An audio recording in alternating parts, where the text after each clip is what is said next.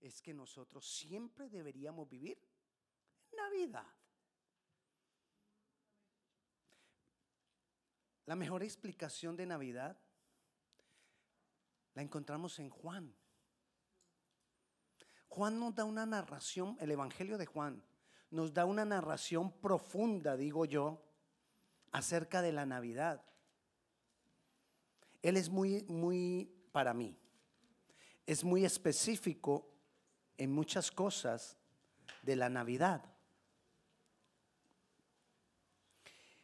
Pero si usted lo lee así por encimita, usted casi no, no, no, no, no va a encontrar casi nada de la historia de la Navidad en Juan. Son como cinco versículos si usted lo mira de una manera general. Pero quiero que entendamos el concepto de la Navidad y te vas a dar cuenta todo lo que Juan habla de la Navidad. Estoy hablando de que él habla, tiene un concepto muy profundo. ¿Qué es profundo? Profundo es profundo, ¿cierto? Al fondo. Y entonces cuando usted está nadando y le dicen, vaya a lo profundo. Tiene que ir más abajo. Tiene que buscar más allá. Bueno, ahí vamos a encontrar, buscando más allá vamos a encontrar explicaciones de la Navidad que nos da Juan. Y él comienza el Evangelio para mí con la Navidad. Mire lo que dice el versículo 1 del Evangelio de Juan. El primer versículo del Evangelio de Juan. ¿Qué dice? En el principio era el verbo y el verbo era con Dios. ¿Cuándo? En el principio. La Navidad es comienzo. ¿Y con qué comenzó todo? Con Jesús. Porque todo en el principio comenzó con Jesús. La palabra verbo, que como el, el Nuevo Testamento está escrito originalmente en griego, la palabra verbo ahí utilizada es logos. Y la palabra logos quiere decir expresión. Entonces lo que está diciendo ese versículo es que en el principio era la expresión de Dios. Y mire lo que dice el versículo 14. Y la expresión de Dios se hizo carne. Eso es lo que nosotros celebramos como Navidad que la expresión de Dios se hizo carne. Pero ¿cuándo comenzó? Desde el principio. Navidad debe ser un nuevo comienzo. Porque con Jesús es que todo comienza. Y nació, dice ahí, se hizo carne y habitó entre nosotros y vimos su gloria como de lo unigénito del Padre, lleno de gracia y de verdad que se encarnó quiere decir que se hizo como uno de nosotros, con las mismas debilidades que cualquiera de nosotros. Piensa en tu más grande debilidad. ¿Ya? Dila, no mentira. No, nos escandalizamos más de uno. ¿De verdad te pasa eso? No. Tu debilidad con la que tú luchas Jesús venció sobre ella. Él también luchó sobre ella. Porque la palabra lo dice. Que Él fue tentado en todo. Y todo es todo. O sea que Él fue tentado en todo. Entonces encontramos a Jesús. La expresión de Dios hecho como uno de nosotros. Eso es Navidad tenía las mismas debilidades nuestras, o sea que él era 100% hombre. Pero dice también ahí el versículo que acabamos de leer, el 14, y vimos su gloria. Gloria como el unigénito de Dios. ¿Qué vimos? Es decir, en Jesús, como Él es la expresión de Dios, vimos la gloria de Dios. ¿Y qué porcentaje cree usted de gloria que vemos en Jesús? ¿El 10% de la gloria de Dios? Si vemos el 100% de la gloria de Dios, entonces Él era 100% Dios. Y era 100% hombre. Ahí vamos conociendo cosas de Dios. En Él vemos grandeza porque es la gloria de Dios, poder, majestad, esplendor, santidad, todas las características sobrenaturales que se le atribuyen a Dios. Jesús es la visible presencia de Dios. Mira lo que dice el versículo 18 de ahí mismo.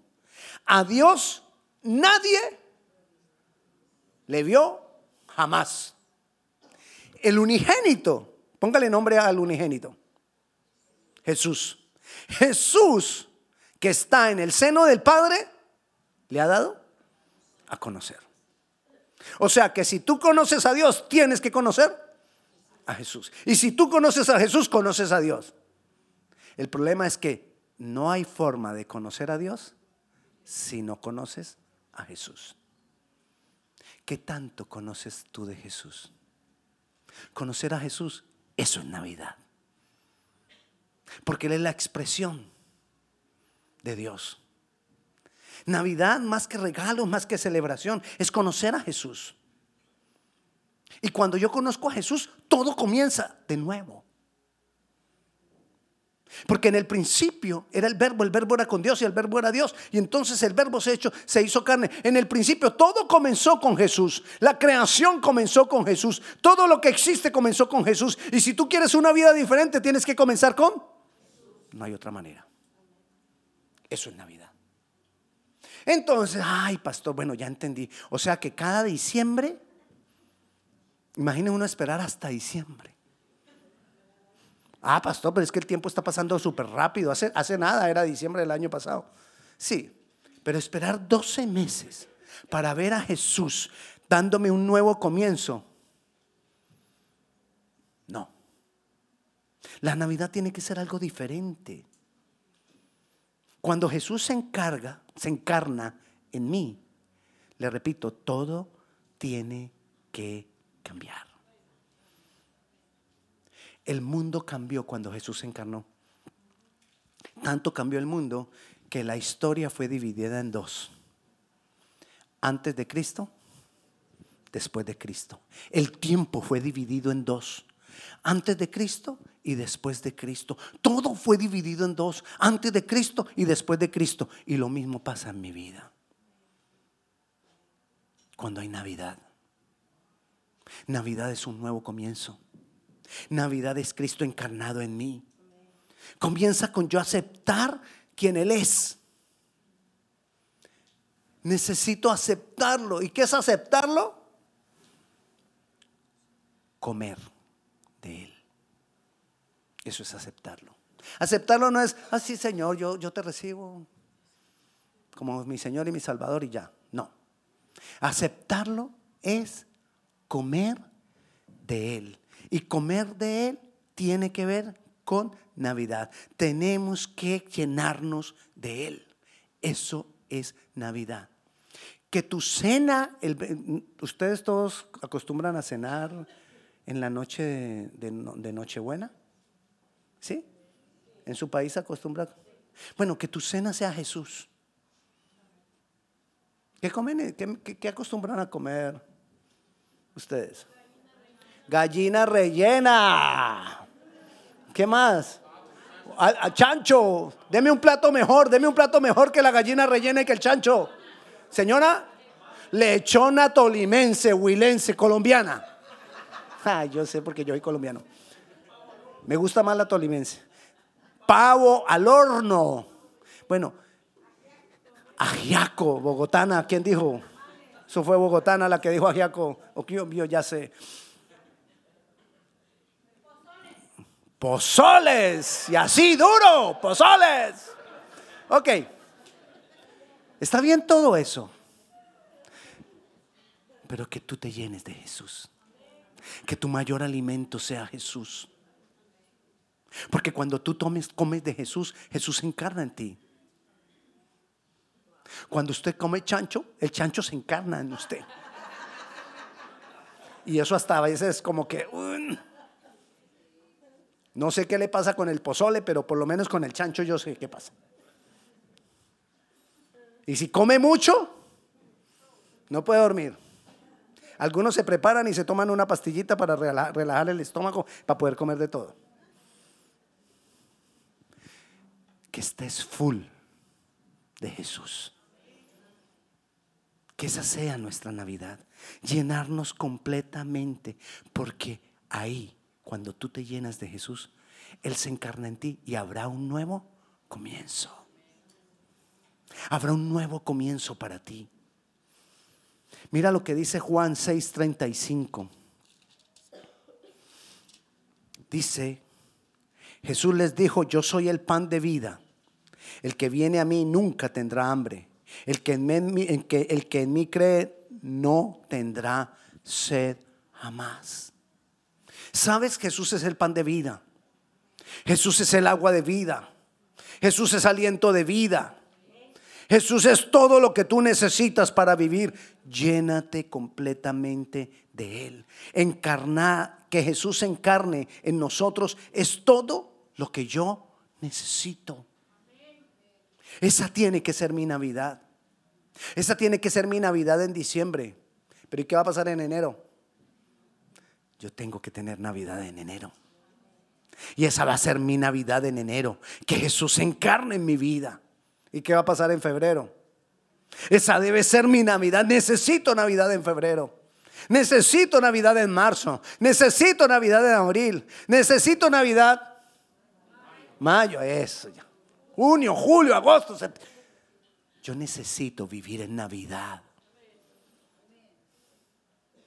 Donde Jesús está encarnado en mí. Como hablaba ahorita en la alabanza que yo sea ese pesebre, que yo sea ese nicho, que yo sea ese, ese, ese lugar donde Jesús nace, donde Jesús se manifiesta, donde Jesús se encarna. Navidad tiene que ver con comer, pero no solo chancho, pozole, lechona, gallina rellena, tamales todo eso. No solo necesitamos que la esencia sea comer a Jesús. Lo demás está bien. Y disfrútalo. Yo no le digo que no coma chancho. Pero sí le digo, come a Jesús. Esa tiene que ser tu Navidad. Ah, pero ¿cuánto nos demoramos preparando el chancho? Hmm. Los tamales. La lechona horas, horas. Igual nosotros necesitamos prepararnos para comer a Jesús. Pero es que no tenemos tiempo, porque hay que cocinar el chancho. Pero es que no tenemos tiempo, porque hay que comprar los regalitos. Pero es que no tenemos tiempo por esto, por esto, por esto, por esto y lo otro. Pero yo necesito aprender de Jesús, encarnar a Jesús en mi vida. Mira el ejemplo de Elías. Elías, Elías vivió por allá, yo no sé cuántos años, cientos de años antes de Jesús. Para mí Elías vivió una Navidad. Y le voy a decir en qué momento él vivió una Navidad. Y Jesús todavía no había manifestado en carne. Pero mira, él aprendió eso de comer. Viene Elías, se enfrenta a los 450 profetas de Baal en el monte Carmelo. Se enfrenta a ellos y después de que Dios envía el fuego del cielo y consume el altar, Él mata a los 450 profetas de Baal. Y entonces la esposa del rey acá, Jezabel, lo amenaza porque mató a los 450 profetas de Satanás. Y ella dice, que me traigan a ese profeta. Una, una señora, por no decirle otra cosa, una vieja. Una lo amenazó. Acaba de matar a 450 sacerdotes de Satanás. ¿Usted se imagina que es un, sacerdote de Satanás? Yo creo que un sacerdote de Satanás asusta. Porque yo creo que eso no es que uno le haga así, ya se fue, no creo, pero. Y los mata. Y viene ese señor y lo amenaza y sale corriendo. Asustado. Es que una mujer asusta más que 450. Una mujer brava. Ay, Dios, Dios, Dios guarde. Ok, y entonces sale él deprimido, sale él corriendo. Vaya Primera de Reyes, capítulo 19. Sale él corriendo, todo deprimido, todo asustado. Él tenía temor. Yo digo que tenía terror. Y se va corriendo, huyendo. Primera de Reyes 19, del 4 al 6. Dice, y él se fue por el desierto un día de camino y vino y se sentó debajo de un enebro. Y deseando morirse, dijo, basta ya. ¿Qué deseaba? ¿Usted se imagina el estado de, de depresión en el que cayó Elías? Cuando una persona está muy deprimida quiere morirse. Oh Jehová, quítame la vida pues no soy yo mejor que mis padres. Y echándose debajo del enebro, se quedó dormido. Y aquí un, un ángel le tocó y le dijo, levántate, come. ¿Qué le decía yo que es Navidad? Comer, comer de Jesús que Jesús se encarne en él. Él ahí, el ángel le estaba diciendo, hey Elías, tú, necesitas una Navidad. Tú necesitas que Jesús se encarne en ti. Entonces él miró y aquí a su cabecera una torta cocida sobre las ascuas y una vasija de agua, comió y bebió y volvió a dormirse. ¿Qué le dio? Una torta. Y entonces dice ahí, él comió y bebió. Y nosotros leímos ahora en el versículo anterior, en Juan 6, 18, que Él es el pan de vida y el agua de vida, porque entonces no tendré sed. Jamás, es lo que dice ahí. Perdón, 6:35. Yo soy el pan de vida, el que a mí viene nunca tendrá hambre y el que en mí cree no tendrá sed. Jamás. Jamás. Lo que le estaba diciendo el ángel al profeta era, tú necesitas una solución para tu vida. Tú necesitas comer. Tú necesitas beber. Te digo yo hoy, tú necesitas una solución para tu vida. Tú necesitas comer de Jesús, tú necesitas Navidad, Navidad en diciembre, Navidad en enero, Navidad siempre. Tú necesitas vivir en medio de la Navidad. No es necesario que te vistas de rojo y de verde todo el año, pero sí que vivas, que tú estés adentro revestido de Jesús, revestido de Cristo. Que Él sea tu Navidad siempre, que en ti se manifieste esa Navidad siempre. Y después de eso, ¿qué hizo Elías? Siguió durmiendo. Y el versículo 7 dice, y volviendo el ángel de Jehová la segunda vez, le tocó diciéndote, diciéndole qué? Levántate y come porque largo camino te resta. ¿Sabes por qué tú necesitas vivir siempre en Navidad? Porque largo camino te resta. ¿Tienes hijos pequeños? Largo camino te resta. Necesitas a Jesús en tu vida. De pronto tú dices, ya mis hijos están grandes. Niños pequeños, problemas pequeños. Hijos grandes, problemas grandes. Así que, si tienes hijos grandes, tú necesitas vivir en Navidad porque cosas grandes te restan. Tú necesitas comer más y más de Jesús. Porque los problemas ya no van a ser con que el niño se hizo caca. Porque cuando los niños son grandes y se hacen caca, los problemas son grandes. Así es. Necesitamos mantener una Navidad, comer y comer y comer, porque largo camino me resta. ¿Cuál fue el resultado de Elías de comer? ¿Cuál fue el resultado de vivir en Navidad? De tener esa Navidad, ese encuentro con el ángel del Señor. Mira lo que dice el versículo 11. Él le dijo, sal fuera y pon en el, y pon en el monte delante de Jehová y aquí y ponte en el monte delante de Jehová y aquí Jehová que pasaba y un grande poderoso viento que rompía los montes y quebraba las peñas delante de Jehová. Pero Jehová no estaba en el viento y tras el viento un terremoto, pero Jehová no estaba en el terremoto y tras el terremoto un fuego, pero Jehová no estaba en el fuego y tras el fuego un silbo apacible y delicado. Y cuando lo oyó Elías cubrió su rostro con su mano y salió y se puso a la puerta de la cueva y aquí vino a él una voz diciendo, ¿qué haces aquí Elías? Él respondió, he tenido un vivo, vamos al 15, y le dijo Jehová, ve y vuélvete por tu camino por desierto de Damasco y llegarás y ungirás a Hazael por el rey de Siria. Es decir, Elías tenía un propósito en su vida. Él quiso huir, él quiso morirse, él quiso que su vida se acabara ahí. Pero tuvo una Navidad. Y la manifestación, la expresión de Dios vino y le dijo, come.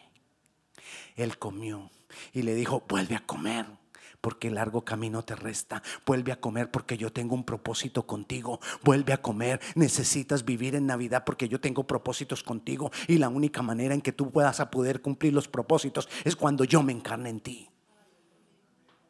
Cuando yo viva en ti.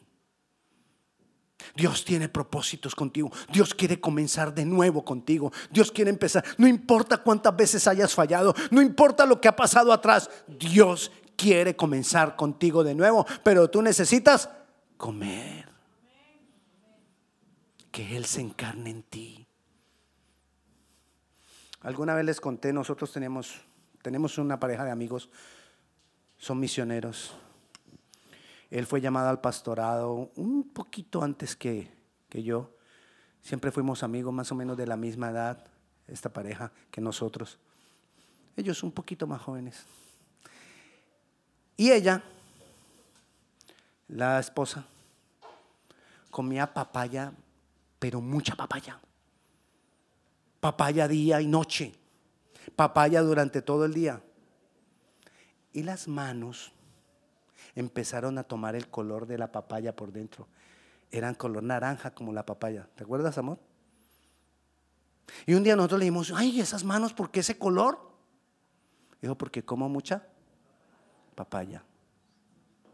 Porque de lo que yo como se refleja. ¿Lo tienes? ¿Qué es Navidad? Comer de Jesús. ¿Y entonces qué se va a reflejar? No me vaya a decir papaya. Si usted come de Jesús, ¿qué se refleja? Jesús. Es diferente. Está bien que comas chancho en Navidad. Pero es diferente al que come chancho a toda hora que al que come vegetales a toda hora. Su aspecto es diferente, ¿sí o no? Porque uno refleja lo que come. Si tú comes a Jesús, ¿qué reflejas? Jesús. Eso es Navidad. Y yo necesito reflejar a Jesús. Yo necesito comer de Jesús. Volvamos a Juan.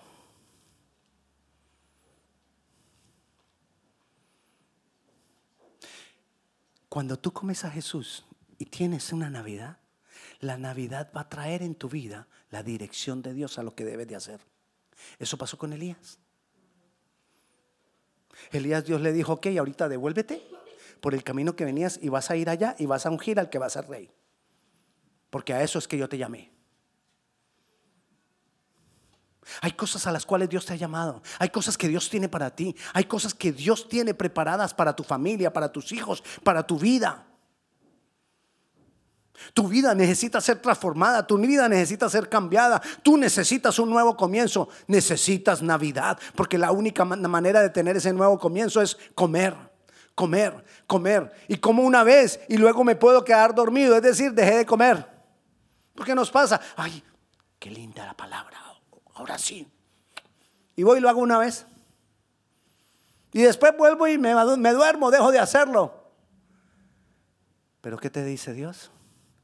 Vuelve a comer. Porque entonces vendrá gracia sobre gracia. Cuando tú comes y comes. Entonces le decía que volvamos a Juan, donde les estaba diciendo que Juan habla de una manera profunda de la Navidad. El capítulo 1, el versículo 16 dice, porque de su plenitud tomamos todos y gracia sobre gracia. Tomamos todos. Y no solo una vez, sino gracia sobre gracia. Cuando comes y comes, tomas de la gracia de Dios. Y vuelves a comer, tomas más gracia de Dios. Y sigues comiendo, toma más gracia de Dios. Y necesitamos gracia sobre gracia. Come hasta que estés, que tú puedas decir, estoy lleno. Estoy full. Estoy completamente lleno. Vayamos a Joel. Quiero terminar con Joel, capítulo 2, versículo 18 dice, Jehová, solícito por su, tierra, perdonará a su pueblo. Responderá Jehová y dirá a su pueblo, he aquí yo os envío. ¿Y para qué es el pan? Para comer. Come del pan que Dios nos da. Come del pan que viene del cielo. Come de Jesús. Mosto, aceite y seréis. Ay. Cuando tú lo haces, cuando tú comes y comes, ¿ustedes acostumbran a, escuchar los villancicos? ¿Villancicos se acostumbran en sus países? ¿Sí? Ese como que dice, beben y beben y vuelven a beber. Ok, esa habla de los pececillos, pero, pero yo te digo, cuando escuches ese y, y el beben y beben, yo te digo, come y come y vuelve a comer de Jesús. Porque eso traerá gracia sobre gracia. En Navidad los únicos que pueden beber y beber y volver a beber son los pececillos. Si no ustedes. Sí, porque a veces se justifican, ¿no? En la celebración de Navidad. Entonces sigamos, dice, yo os envío pan, mosto y aceite y seréis saciados de ellas y nunca más os pondré en oprobio entre las naciones. ¿Cuándo? Cuando tú comas. ¿Has tenido dificultades? ¿Has tenido necesidades? ¿Has estado en situaciones difíciles? Come, come y come porque Dios quiere obrar sobre tu vida. Dios quiere traerse gracia sobre gracia. Entonces leemos ahí que hasta que estemos saciados, y mira lo que dice el 21, tierra no temas, alégrate y gózate por Jehová hará grandes cosas, no tengas temor, solo come, vive en Navidad, vive otra Navidad, continúa en Navidad, siempre en Navidad, permanece siempre en Navidad. Y dice el 22, animales del campo, no temáis porque los pastos del desierto reverdecerán. ¿Por qué le dice a los animales que no teman? Porque va a haber qué? Comer. Todo está relacionado con que comes. Hasta para los animales está relacionado con lo que comen. ¿Qué comes? ¿Qué comes?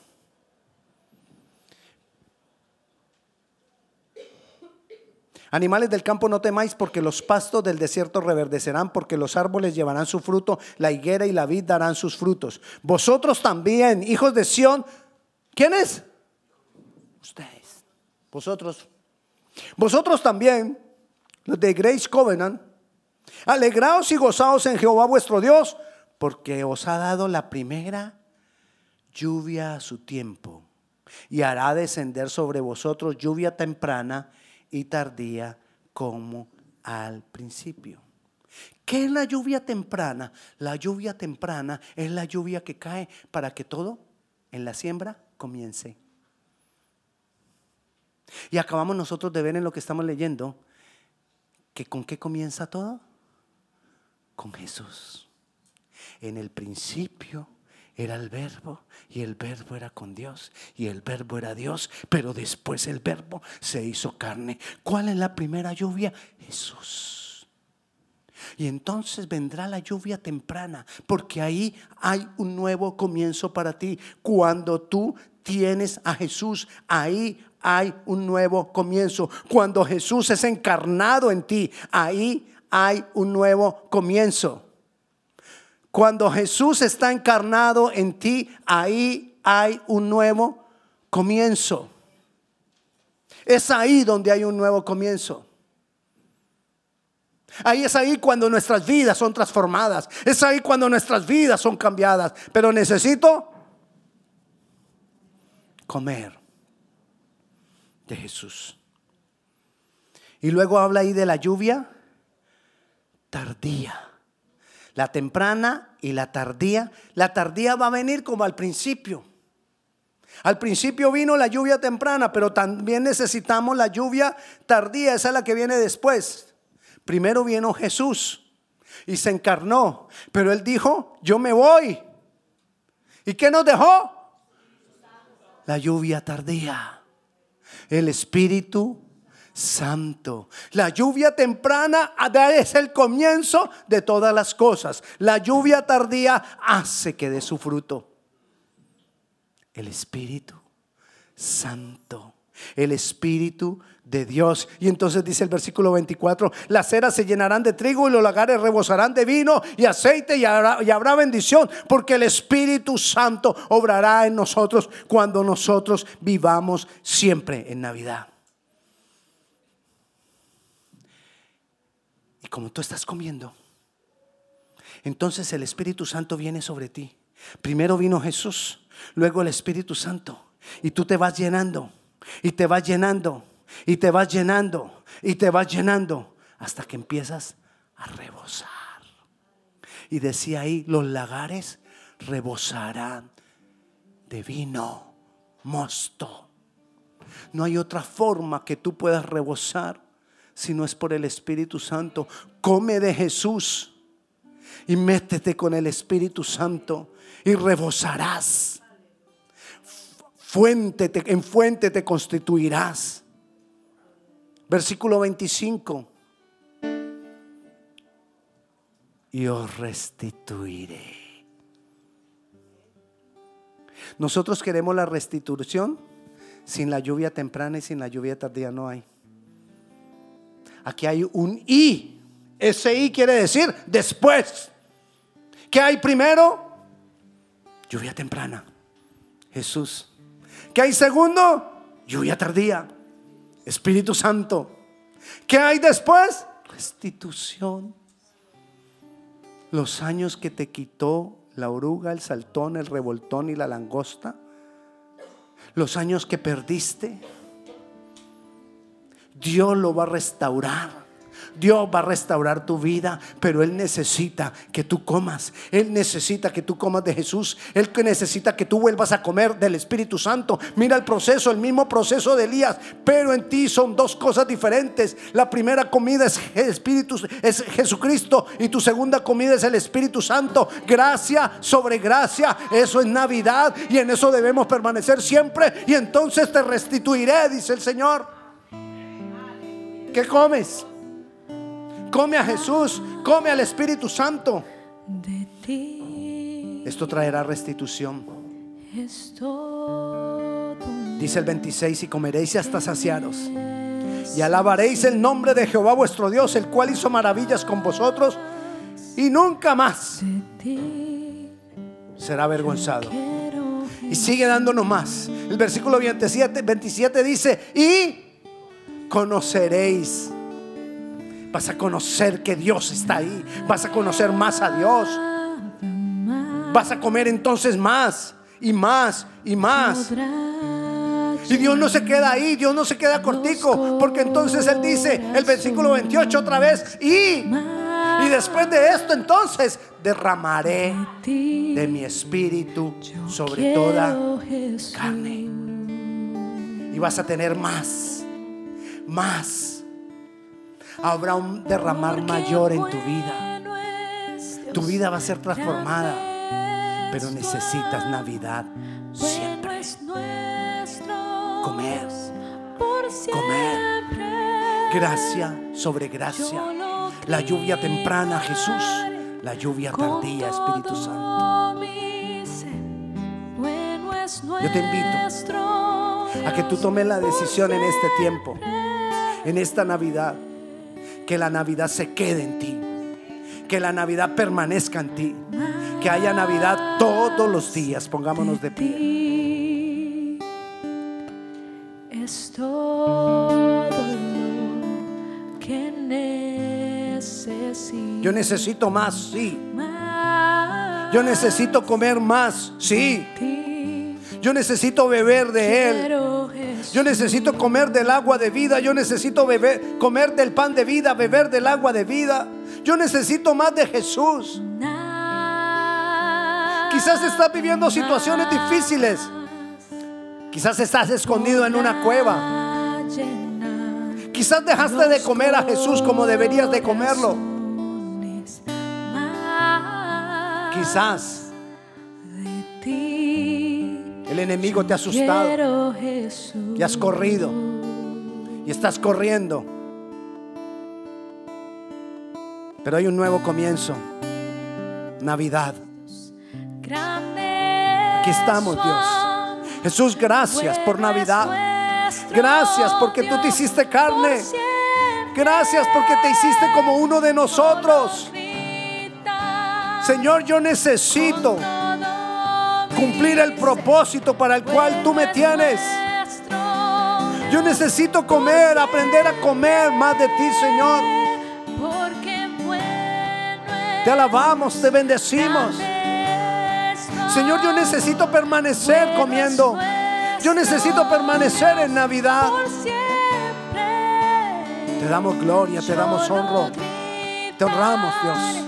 Te honramos, Dios. Llénanos más, Espíritu Santo. Gracia sobre gracia. Derrama tu Santo Espíritu sobre nosotros, Dios. Y que decida comer más de ti.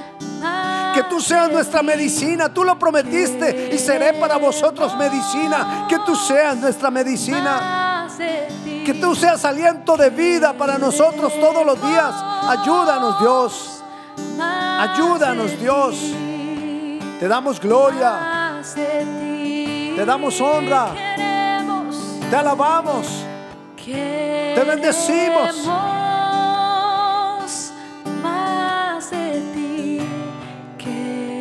Te damos a ti toda la gloria, Señor.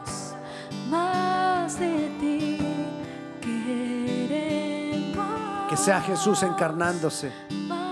en tu vida.